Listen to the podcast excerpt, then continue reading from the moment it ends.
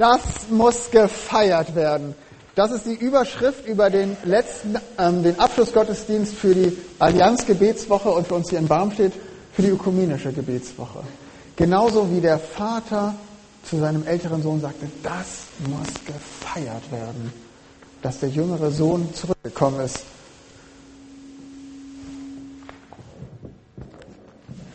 Ich gehe mal ein Stück zurück wegen der Rückkopplung. Das muss gefeiert werden.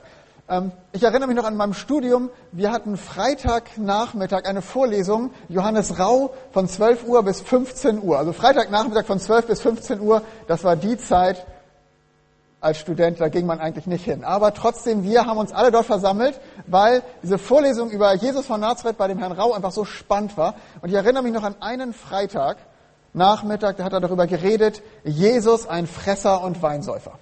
Ihr alle wisst das vielleicht, die Bibelfester sind und schon mehrere Geschichten von Jesus gehört haben.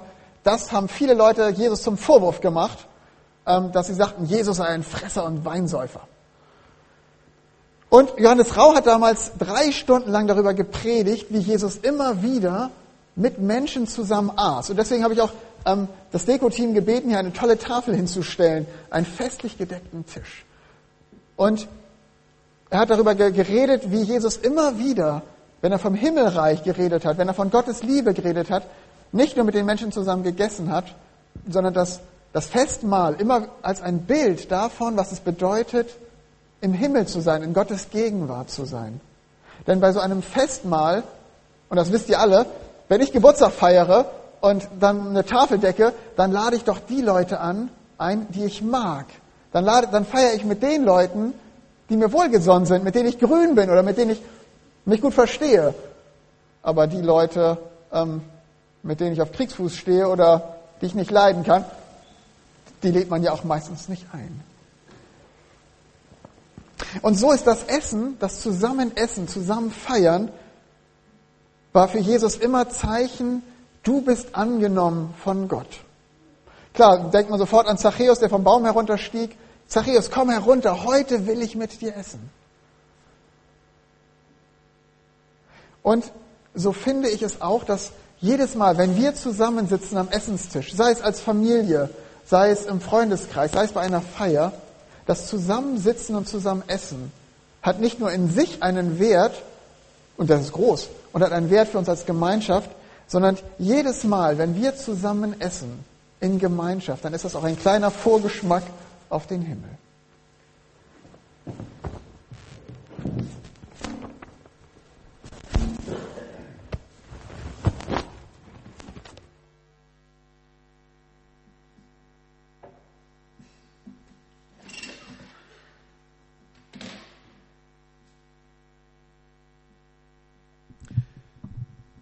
Nun konkret zu dem, was wir gerade gesehen haben. Lukas 15, die Geschichte vom verlorenen Sohn. Ich denke, das ist einer der absolut zentralsten, wenn nicht sogar der zentralste Text, der einfach das, wofür Jesus steht, wofür Gott steht, in Bildern und Geschichten zusammengefasst hat.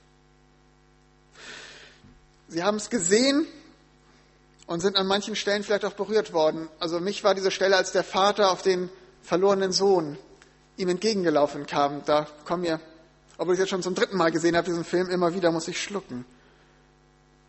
Und ich bin sicher, Sie und ihr, ihr habt alle schon viele Predigten über den verlorenen Sohn gehört, über diese Geschichte. Oft auch evangelistische Predigten, wo es darum ging, dass die, die wie der verlorene Sohn sich von Gott abgewandt haben, die von Gott weit weg waren, in einem fremden Land und dort vielleicht Schiffbruch erlitten haben, dass ihr zurückkommen könnt zu Gott. Jesus, zu dir kann ich so kommen, wie ich bin.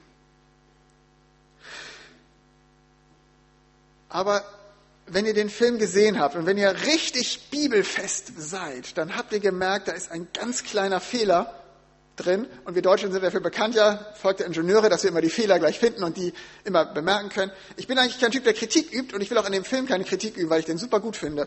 Aber da ist ein ganz kleiner Fehler am Anfang, denn als Jesus diese Geschichte erzählte, war er nicht zusammen in fröhlicher Gemeinschaft mit seinen zwölf Jüngern und ging da zu irgendeinem Haus, um zu essen, sondern er war in Gemeinschaft mit ganz vielen Menschen, mit Zöllnern und Sündern, so heißt es in der Bibel, in Lukas 1. Jesus war also, machte also ein feierte, feierte ein Fest, eine richtig große Tafel und da ging es sich auch lustig her und die Zöllner und Sünden hatten sicherlich nicht nur die angebrachten Geschichten und die piekfeinen Witze, sondern vielleicht so manchen Witz, der unter die Gürtellinie ging und so, wo Jesus auch mitlachte. Und dann standen da ein bisschen ab die Pharisäer und Schriftgelehrten. Die Frommen in Jesu Zeit, die, die jeden Sonntag in Gottesdienst gingen, die sich in die Gemeinde einbrachten, die versuchten so richtig von ganzem Herzen und mit ganzem Sinn und Verstand und mit allem Geld, was sie hatten und mit aller Zeit für Gott zu leben.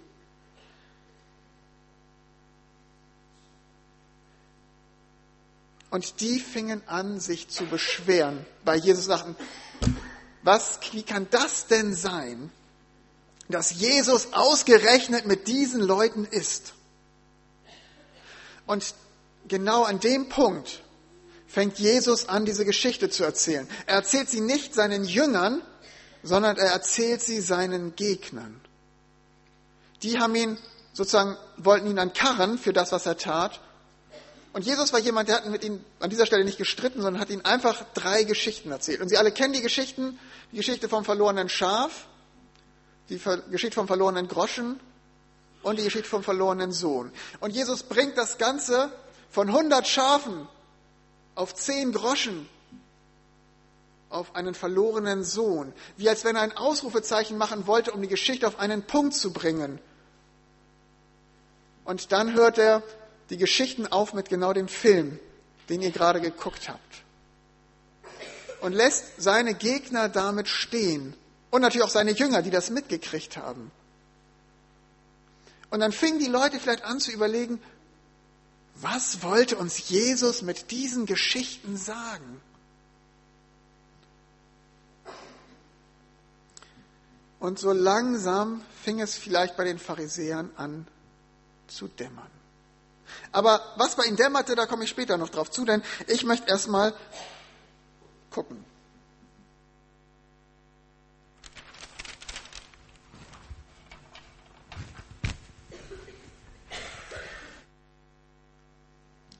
Jesus aß mit diesen Zöllnern und Sündern. Und das könnte man ausführen, wer da noch alles dabei gewesen ist. Vielleicht war es die Dorfpostprostituierte, der Mann, der schon viermal seine Frauen betrogen hat und sich dann immer wieder scheiden lassen.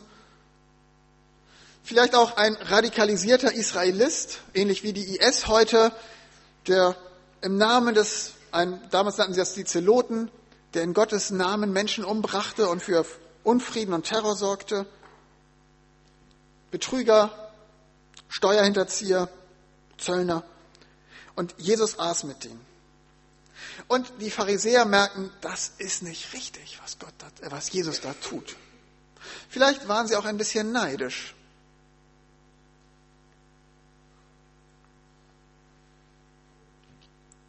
Und die Pharisäer, und nun gehen wir mal in das Herz der Pharisäer.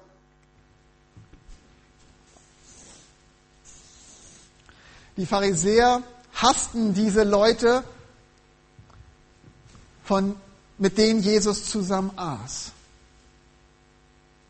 Und wenn ich jetzt hier rumgehen würde, durch die Reihen gehen würde mit meinem Mikrofon und euch das hinhalten würde und sagen würde, Mensch, wen mögt ihr? Dann wäre das wahrscheinlich leicht. Wenn ich dich fragen würde, Mensch, Raphael, wen magst du? Manuel, wen magst du? Wen liebst du? Mit wem würdest du gerne zusammen feiern? Wen würden, mit wem würden Sie gern feiern? Dann wäre das leicht. Und bevor ich jetzt hier ganz viele Namen reinschreibe, mache ich einfach mal Linien. In jedem Menschen, sowohl in den Pharisäern damals als auch in unserem Herzen, haben wir eine Liste an Namen mit Menschen, die wir lieben, mit denen wir gerne zusammen feiern, die wir sofort an die Tafel einladen würden.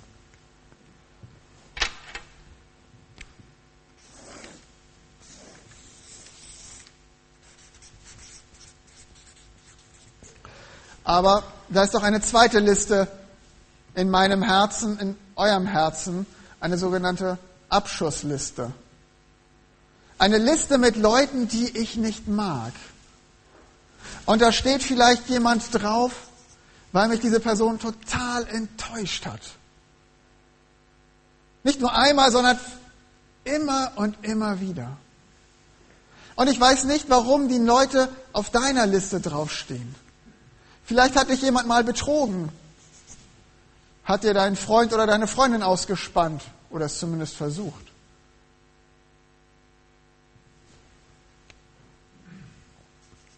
Vielleicht steht da auch jemand drauf, dein Ex-Mann oder deine Ex-Frau, ihr habt toll angefangen und dann ist es im Rosenkrieg geendet. Vielleicht stehen da auch so gewisse Gruppen drauf, weil die eine politische Meinung haben, die du so gar nicht teilen kannst und die du so total inakzeptabel findest. Und vielleicht sind es auch Gruppen von Flüchtlingen, die manche von uns auf dem Herzen haben. Vielleicht gerade, wenn man so an Silvester denkt oder so. Menschen, die man am liebsten auf ein Schiff packen würde oder ein Flugzeug stecken würde, damit sie so richtig weit wegkommen. Eine Abschussliste. Die Pharisäer hatten so eine Abschussliste. Das war ihnen ganz klar. Die, mit denen Jesus gerade aß, diese Zöllner und Sünder, die mit Gott nichts zu tun haben wollten, die sich an Gottes Gebote nicht hielten, die hassten sie. Und die hassten sie, weil sie glaubten, dass Gott diese Menschen auch hasst.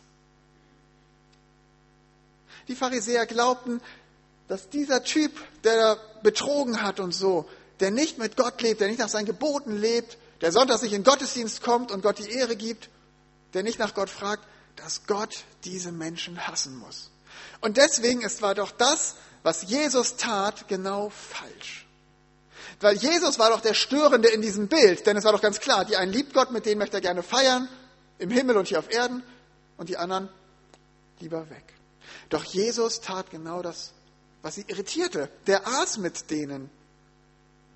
Und dann erzählte Jesus diese drei Geschichten und brachte es auf den Punkt und sagte damit, wie sieht es in Gottes Herz aus?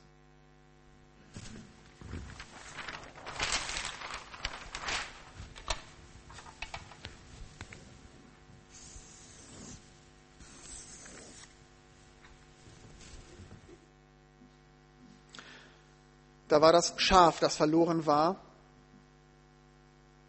der Groschen und der verlorene Sohn. Und Jesus Punkt, was er durch diese drei Geschichten macht, ist, dass er sagt, Gott hat in seinem Herzen keine Abschussliste. Keine Liste von Menschen, die er auf ewig in der Hölle brennen sehen möchte.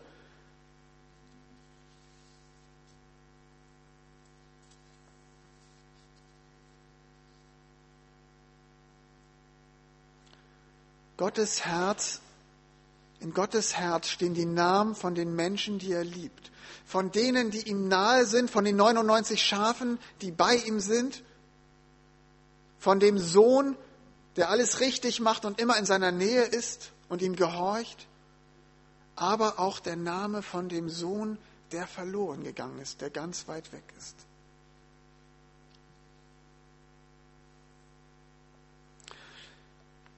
In Gottes Herz gibt es keine Abschussliste. Und egal, wo du stehst, in was von Konflikten oder vielleicht auch ähm, Selbstvorwürfen du gerade stehst oder wo du denkst, Mensch, Gott hat mich verlassen, warum passieren nur so viele schlimme Dinge? Gerade wenn ich auf das Jahr 2015 zurückkomme, es langt doch jetzt. Wieso so viel? Dann darfst du wissen, ich weiß nicht, wieso das so ist, aber du das Wissen, du stehst nicht bei Gott auf einer Abschussliste, weil er dich strafen will oder weil er mit dir nichts mehr zu tun haben will. Sondern Gott, so hat es Bill Heibels mal gesagt auf einem der Kongresse in Deutschland, Gott ist in Permanent Search Mode, ähm, im permanenten Suchmodus. Ich weiß nicht, einige von euch kennen vielleicht noch Kid Knight Rider. Ähm, David Hasselhoff geht mal wieder auf große Aktionen und will die Welt retten oder Schurken finden. Und Kit, das Auto geht auf Search Mode. Permanenter Suchmodus, um zu gucken, was geht da los. Und so sagt Jesus, Gott ist auf permanentem Suchmodus, so wie der Vater in der Geschichte, der schon Ausschau hält nach dem Sohn. Gott will Ausschau halten, will suchen nach den verlorenen Kindern, nach denen, die Gott fern sind. Und ich glaube, ehrlich gesagt, ich habe lange darüber nachgedacht, wie man das heute sagen kann. Ich glaube, Gott ist auch im permanenten Suchmodus nach den Menschen, die heute nach Deutschland kommen, weil sie auf der Flucht sind. Egal, ob sie Christen sind oder Moslems oder welche andere Religion, Gott ist im permanenten Suchmodus, weil er möchte, dass diese Menschen Frieden finden. Und ich finde, es ist ein tolle, ein, ich habe tolle Geschichten hier aus Barmstedt gehört. Ich kann auch aus äh, Sparishoop erzählen. Ich weiß, wie es in den anderen Dörfern ist, wo genau das passiert. Ich habe gehört, wie es hier im Gemeindehaus in Barmstedt ein Nachmittag gab, wo diese Flüchtlinge gekocht haben, ähm, um sich bei den ganzen Helfern zu bedanken, die sich eingesetzt haben. Zusammen essen, zusammen feiern. Weil Menschen Zeit und Aufwand und Geld investiert haben, um sie hier willkommen zu heißen. Wir hatten in Sparieshoop letzten ähm, November ein ähm, Flüchtlingscafé bei uns in der Osterkirche, wo etwa 20 Flüchtlinge und 25 Leute aus dem Dorf kamen, um zusammen mit ihnen zu feiern. Tischgemeinschaft zu haben, um ihnen zu zeigen, ihr seid willkommen. Und vielleicht ist das auch ein Schlüssel für uns Deutsche in der jetzigen Zeit, dass wir nicht nur uns abschotten oder Angst haben, sondern dass wir versuchen, auf Menschen zuzugehen, Seien es die Flüchtlinge oder seien es vielleicht auch die, die du im Moment nicht so gerne magst, um sie an einen Tisch zu bringen, um einen Tisch der Versöhnung. Gott ist im permanenten Suchmodus. Und ich glaube,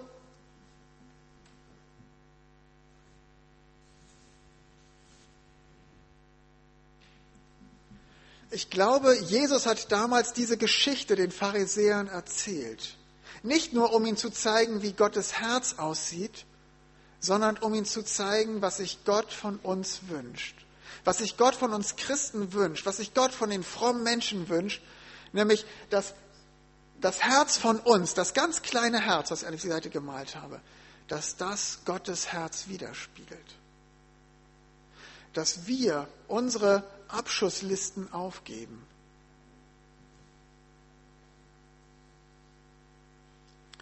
Und dass wir Gott bitten, dass unser Herz sein Herz widerspiegelt.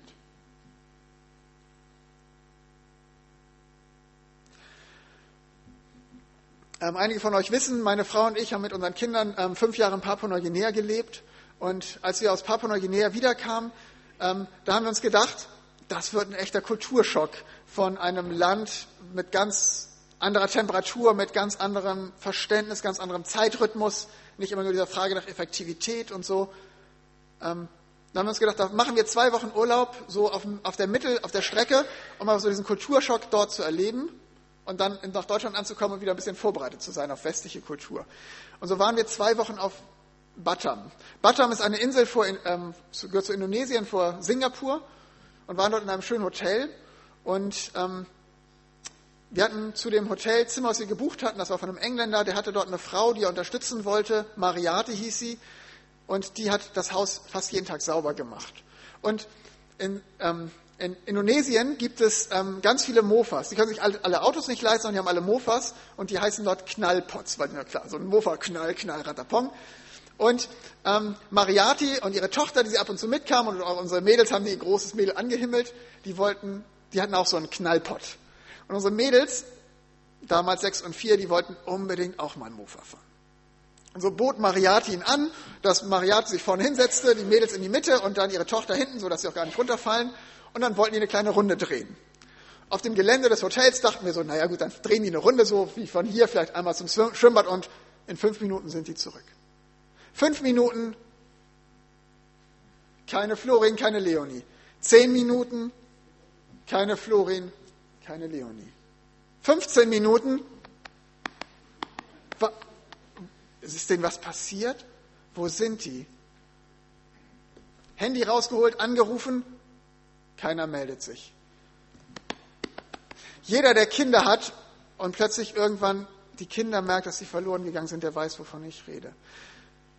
50 Minuten, glaube ich, und dann kam sie wieder. Und ich sage euch, diese 50 Minuten waren mit die schlimmsten Minuten meines Lebens. In diesen 50 Minuten war mir völlig egal, was ich auf dem Bankkonto hatte. Es war mir völlig egal, was andere Leute über mich denken. Ich bin in einem Affenzahn nach vorne zur Rezeption gelaufen, habe gefragt, ob die Mariati mit meinen Kindern gesehen haben, bin zurückgelaufen, habe Gedanken gehabt von wegen, ähm, Intrigen, dass die meine Kinder entführt haben und was soll ich jetzt machen? Und wie froh war ich, als dieser blöde Knallpott mit Mariati, ihrer Tochter, und unseren Kindern wieder vorgefahren sind. Das ist das Bild von was Gott in seinem Herzen hat, dass er sich danach sehnt und vermisst diese verlorenen Menschen, die nicht zu ihm gehören, die weit weg von ihm sind. Und er sehnt sich nach dir. Er sehnt sich mit dir an einem Candlelight-Dinner zu sitzen. Und vielleicht bist du heute jemand hier in der Gemeinde, du gehst regelmäßig in den Gottesdienst, aber in deinem Herzen merkst du, dass du über die letzten Jahre und Monate dich doch ganz schön weit weg von Gott bewegt hast. Vielleicht bist du wie dieser ältere Sohn und du merkst so, oh, eigentlich bin ich ganz schön neidisch auf Gott. Warum, warum ist er immer offen für alle anderen und warum segnet er immer die anderen, aber mich nicht? Dann kommt Gott heute zu dir raus und will dir sagen, lieber Sohn, liebe Tochter, komm und feier mit. Komm herein. Und vielleicht bist du jemand, der noch nie so eine Entscheidung für Jesus getroffen hat und du weißt, ach Mensch, irgendwie spricht mich dieses Herz Gottes an. Und sagst, Mensch, ich möchte heute mal auf Gott einen Schritt zugehen und sagen, Mensch Gott, vielleicht gibt es dich ja doch. Auch dann kommt Gott zu dir raus. Gott ist im permanenten Suchmodus und das zeigt auch die Geschichte. Immer ging der Vater raus. Und es gab so, es gibt so jemand, der hat hier ganz toll die dekoriert und ich habe ein paar Schafe mitgebracht, weil verlorene Söhne oder verlorene Töchter habe ich nicht gefunden, aber so kleine Schokoschafe habe ich gefunden. Ähm, und es liegen hier etwa 125 Schokoschafe. Ich weiß, ich glaube, wir sind ein Ticken mehr Leute, aber dennoch, wir haben, ich glaube, genug. Ähm, wenn du merkst, dass du dich heute angesprochen gefühlt hast von Gottes Wort, von, von dem, von Gottes Herz und dich das in deinem Herzen berührt hat. Und du möchtest vielleicht ein erstes Mal einen Schritt auf Gott zugehen oder nach so langen Jahren mal wieder sagen, Mensch Gott, ich glaube, ich würde gern auf dich wieder zugehen. Ich möchte gern mein Leben wieder mit dir feiern und nicht an dir vorbei. Dann gibt es die Möglichkeit, dass du nach vorne kommst und dir einfach so ein kleines Schaf nimmst und es dann die Süßigkeit richtig genießt, die Schoko, die auf der Zunge zergehen lässt. Und das kannst du machen. Wir singen gleich ein Lied, Vater, ich komme jetzt zu dir. Und vielleicht hast du die Lust und die Mut und sagst, es ist mir völlig egal, dass die anderen alle zugucken und mich hier vorne sehen. Ich will das jetzt mit Gott festmachen. Dann komm nach vorne und nimm es dir jetzt. Und wenn du sagst, ah oh, nee, dann ist der Pastor und der Jugendprediger und Erik und ich mache das lieber nach dem Gottesdienst, dann machst du es nach dem Gottesdienst, wenn alle aufstehen und sich hier alles fuselig ist und da hinten der Kaffee steht, dann kommst du nach vorne und nimmst dir ein Schaf und gehst einen Schritt auf Gott zu, weil er ist schon längst auf dich zugelaufen. Lasst uns beten. Vater, es berührt mein Herz so sehr, dass du ein Mensch, ein Gott bist, der im permanenten Suchmodus ist, der nach mir sucht, der nach jedem von uns sucht. Weil du hast so eine tiefe Sehnsucht wie ein Vater nach seinen verlorenen Kindern, die einfach nicht mehr da sind. Und Jesus, du weißt, wessen Herzen du heute alles berührt hast. Und Herr, ich möchte dich bitten, dass du uns hilfst, dass wir unsere Herzen öffnen für dich, dass wir es uns trauen, egal was wir für Fragen oder für Zweifel haben oder wo wir neidisch sind auf andere oder böse auf dich. Du stehst heute hier mit offenen Armen. Und Herr, so wollen wir uns wieder ganz neu bei dir festmachen, wollen einen Schritt auf dich zugehen, wollen zu dir kommen und uns von dir stärken und lieben lassen, mit dir zusammen unser Leben feiern. Danke, dass du ein Vater bist, der seine Söhne und seine Töchter liebt und sucht. Amen.